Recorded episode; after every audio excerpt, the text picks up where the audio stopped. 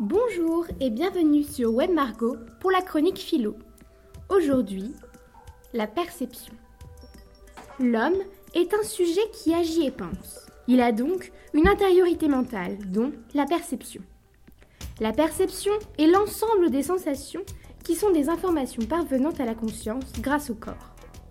Mais percevoir, c'est aussi identifier un objet ou interpréter grâce à la raison. Pour John Locke, la perception permet d'améliorer la connaissance. En effet, à la naissance, l'enfant n'a aucun contenu mental. Il fait son apprentissage par les matériaux de base issus de la perception. Épicure, quant à lui, propose une idée de fonctionnement de la perception. Selon lui, les objets sont recouverts d'atomes, les simulacres, qui se déplacent et provoquent la sensation en touchant l'homme. Ce fonctionnement est-il bon? Comment l'homme organise-t-il les sensations Est-il toujours dans le vrai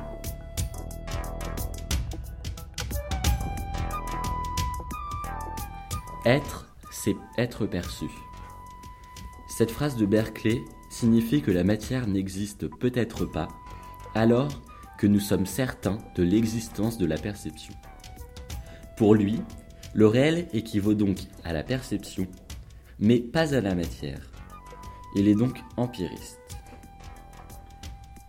Cette théorie est l'opposé de la théorie rationaliste, pour qui le réel équivaut à la raison.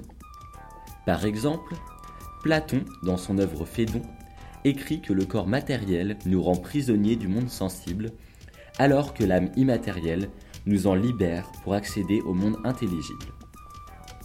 David Hume écrit que la remise en question des sens est du scepticisme outrancier.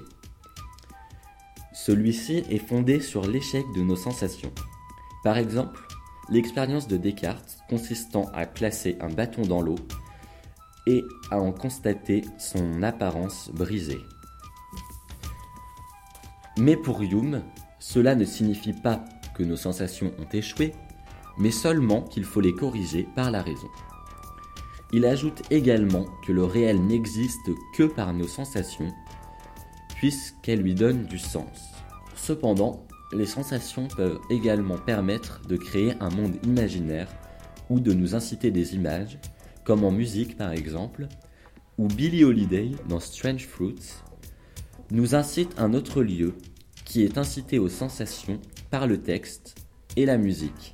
En effet, celui-ci présente une image d'esclave noir pendu aux arbres lors de l'époque de l'esclavage en Amérique.